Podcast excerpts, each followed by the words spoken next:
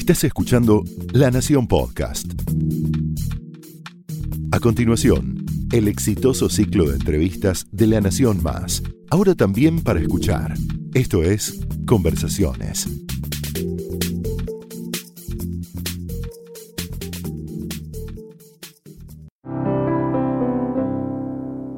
Está Natalie Pérez en estas conversaciones en La Nación. Mi nombre es Yamila Trautman y la voy a recibir con muchas gracias por venir. Muchas gracias por invitarme.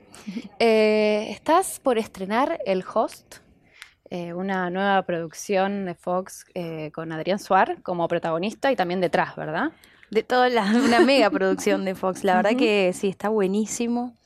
Adrián me hizo la propuesta el año pasado y cuando me contó un poco cuando me dijo musical, yo ya entré, ¿no? Claro. Porque me parecía divertido hacer algo que tenga que ver con los musicales en la tele.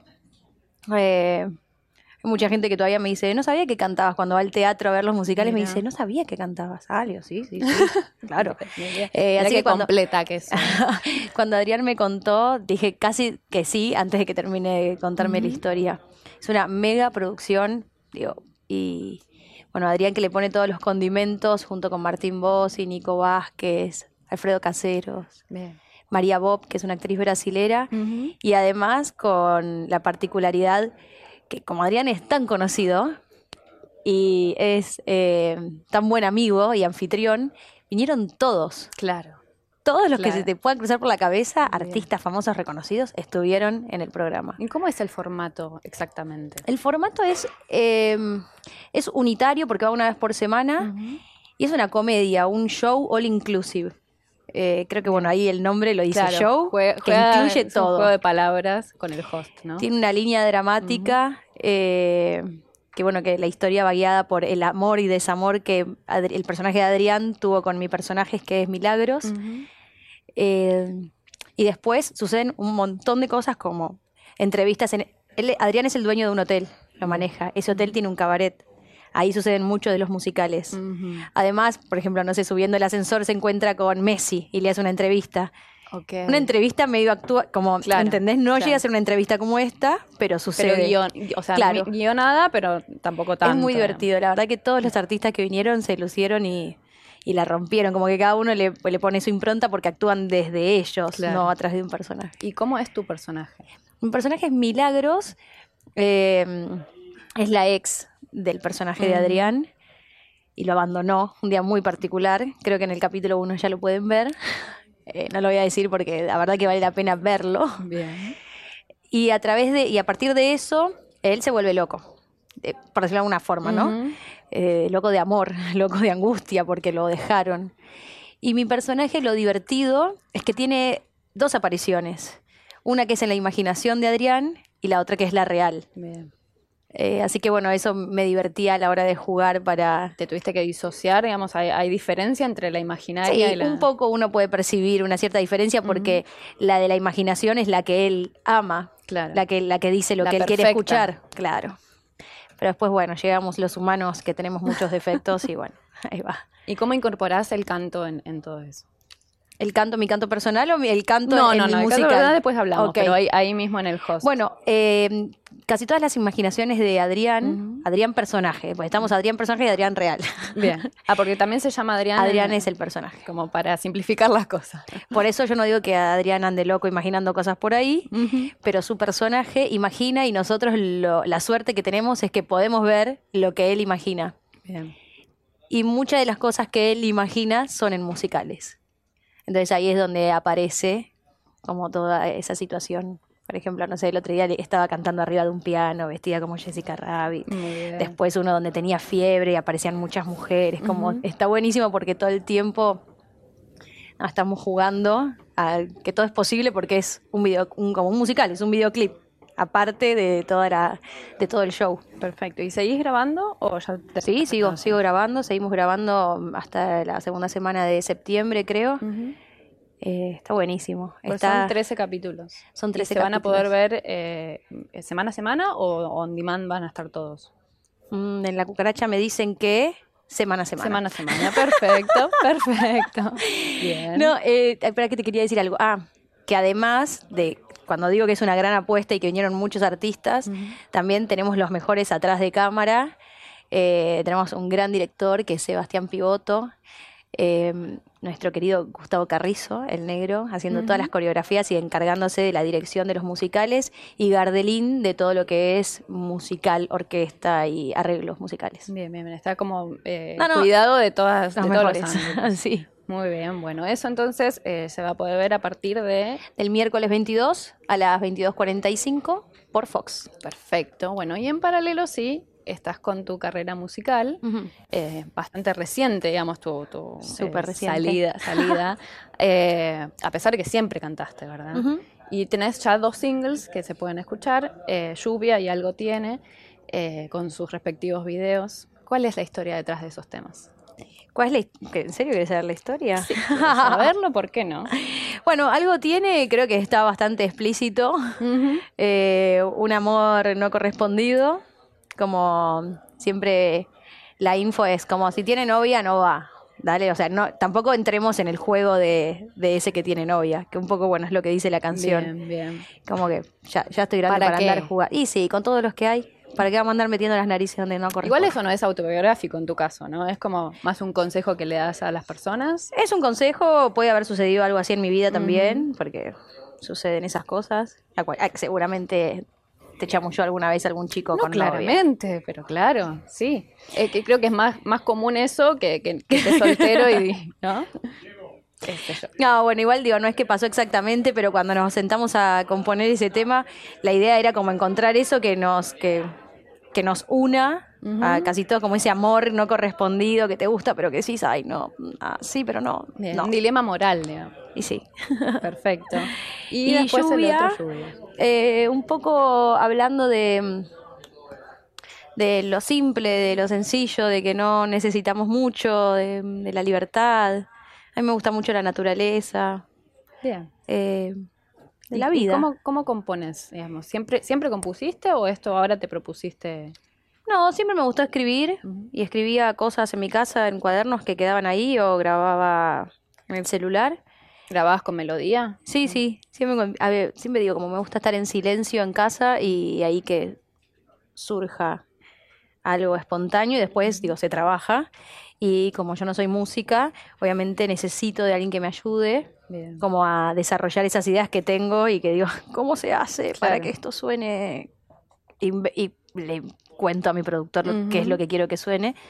Y ellos mágicamente Digo, eso es eso, es exactamente eso. Lo concretan, digamos. Sí, así que hace un año, cuando nos juntamos por primera vez, nos juntábamos todas las semanas, casi todos los lunes, con un equipo, con Nicolás Cotton y con Mateo Rodó, quienes son los productores y músicos del disco.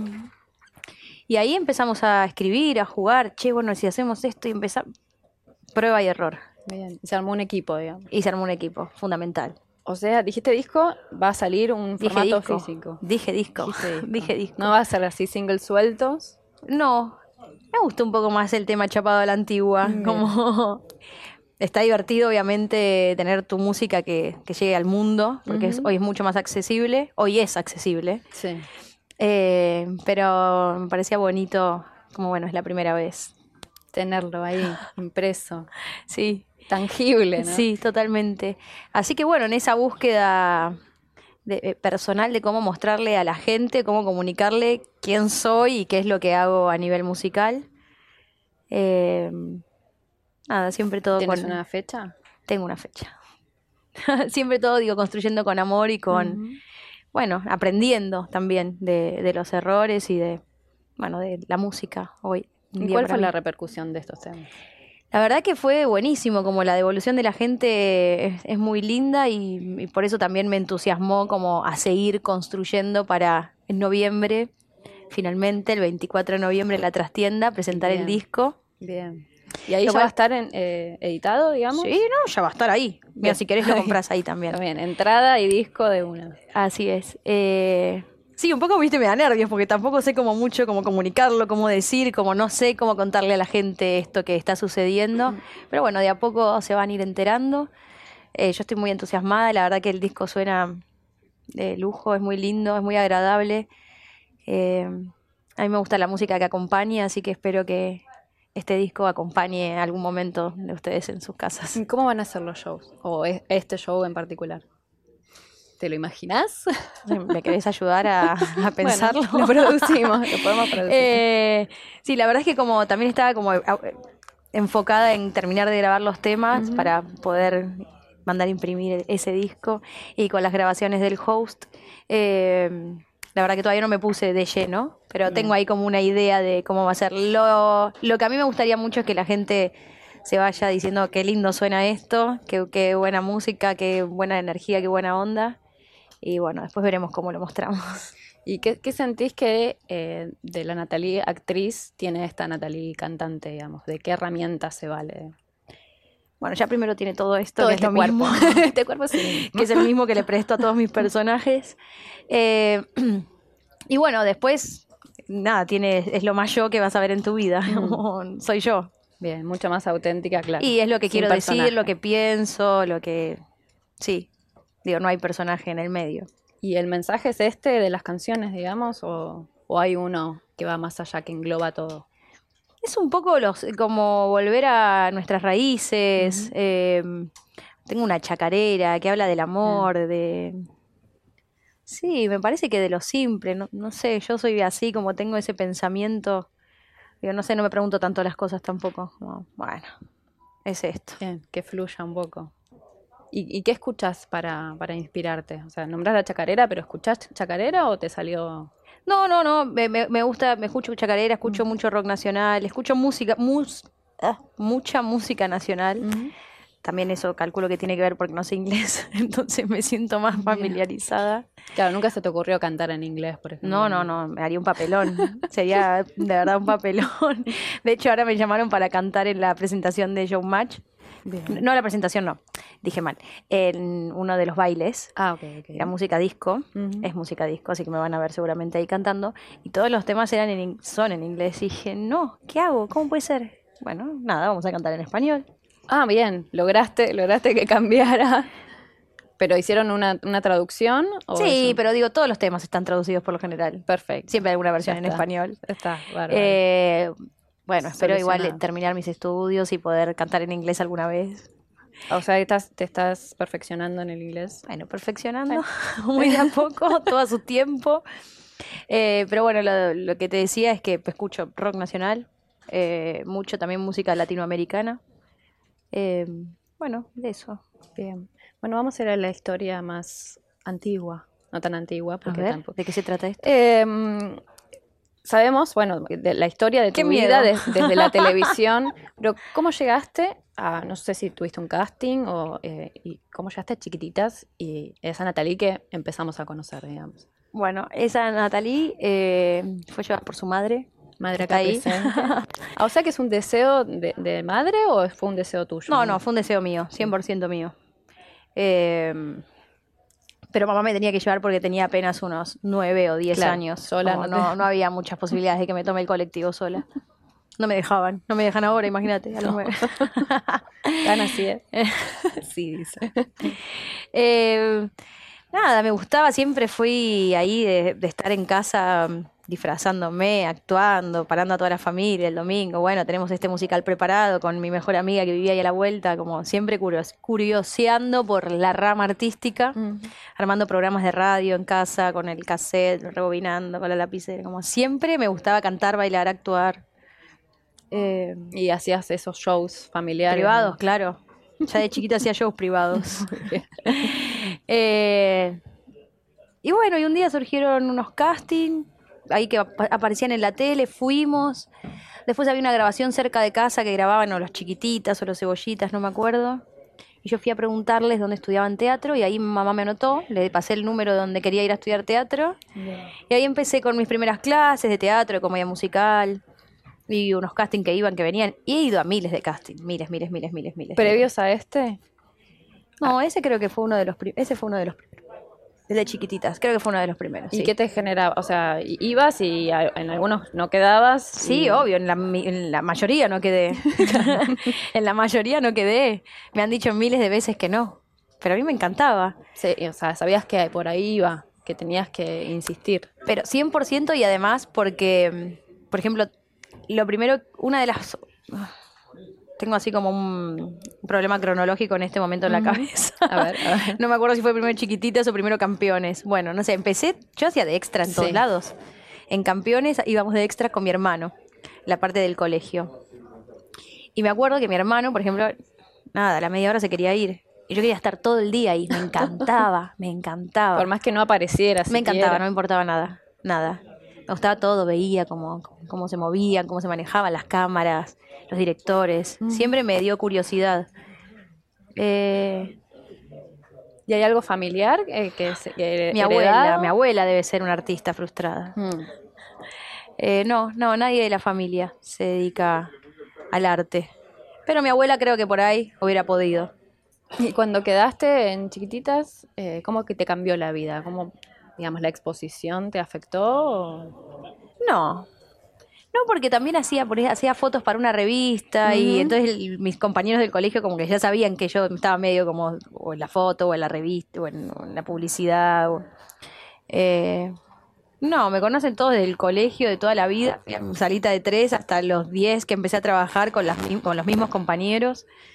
Y buena onda siempre. Como fui trabajando, yendo al colegio. Me perdí algunas cosas importantes, sí. Pero... Porque decís a los 10 que empecé a trabajar con naturalidad, pero... Ah, que yo para mí siempre fue un trabajo de verdad, como para mí era re, era re responsable. Como voy a trabajar. Pero ibas al colegio y después a trabajar como si fuera doble Estudiaba, mm, trataba de prestar mucha atención en clase para no perderme nada. Después con eso rendía, pero a mí me importaba ir a estudiar el libreto, ir a como todo ese Muy responsable. Sí. ¿Y, ¿Y qué soñabas en ese momento? O sea, ¿soñabas esto, quizás? Ni los. Sí, calculo que sí. Sí. Digo, nunca me imaginé como a los 30 cuando tenía 10. Como no. Pero no tenía duda que podía hacer eso. Como con lo veía. Aparte, uno se imagina viejo a los 30. Claro. Muy viejo. Sí. no, de hecho pensé que iba a tener como 7 pibes a los 30. Claro, claro, claro. Em, sí, sí, lo imaginaba. Lo soñé.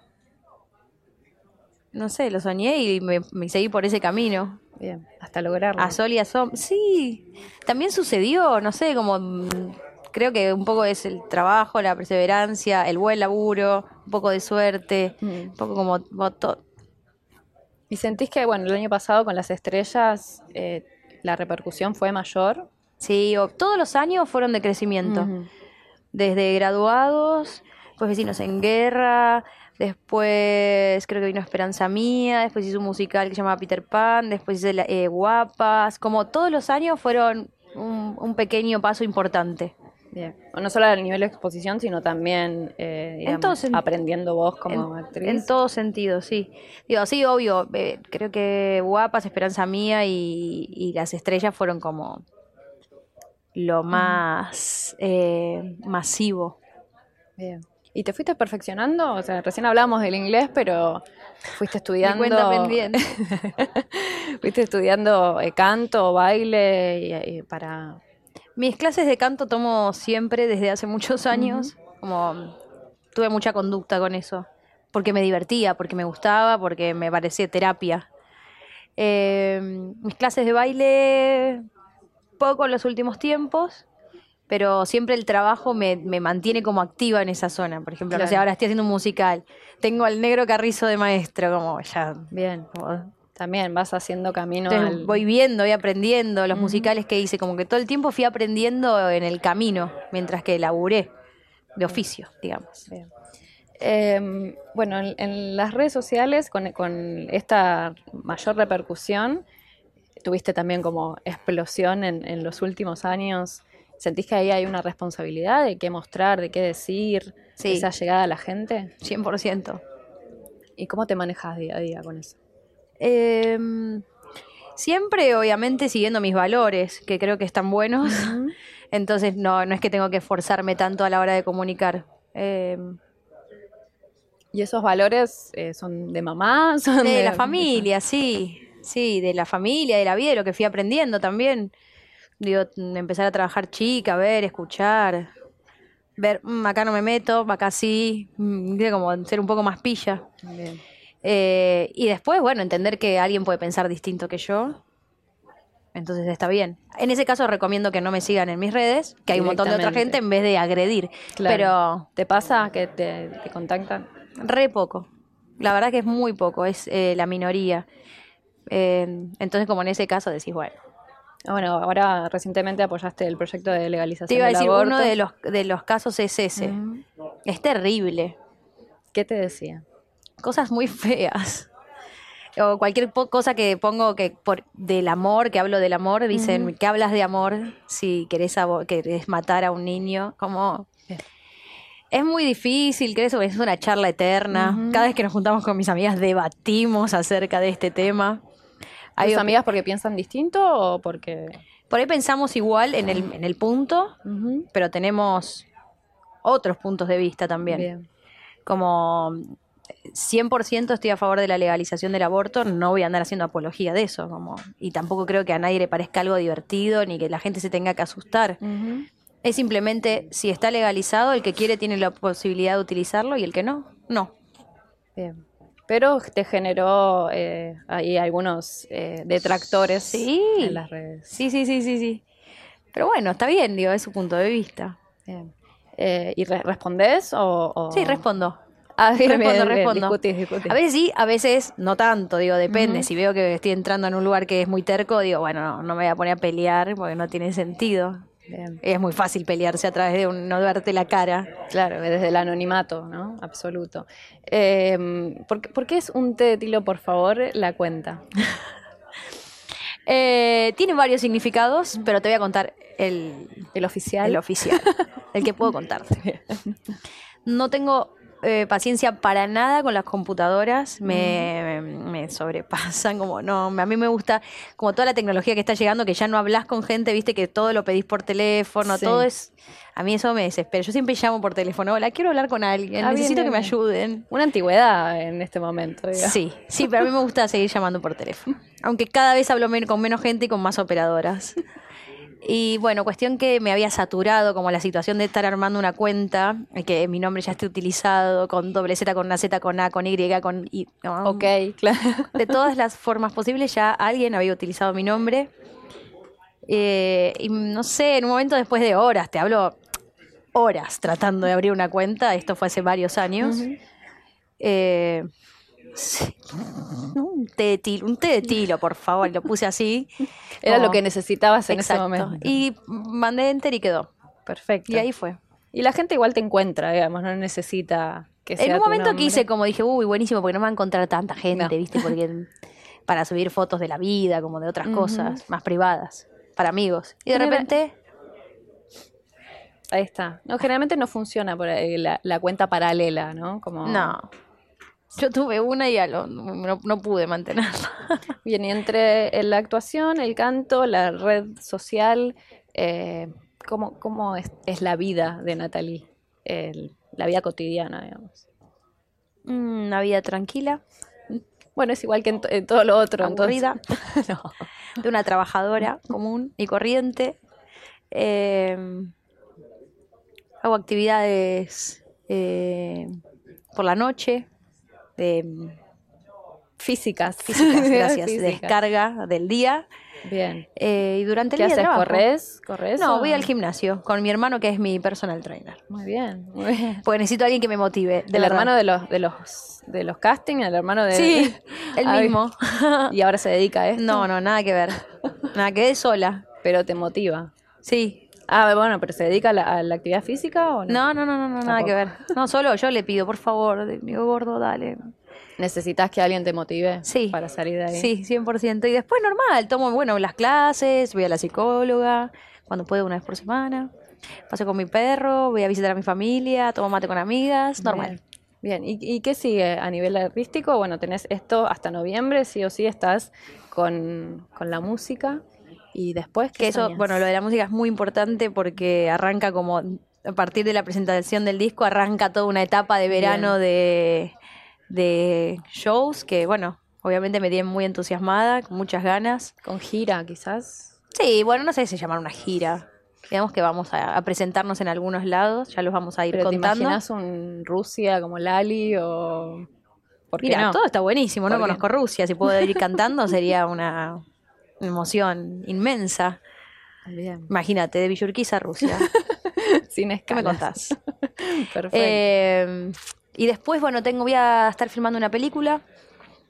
eh, en noviembre también. Voy a estar un poco eh, caótica. Caótica, sí. Pero lo vamos a lograr. por lo menos. Lo vamos a lograr. Buenísimo. Muchísimas gracias, Natalie, por, Por favor. venir a conversaciones. Gracias por invitarme.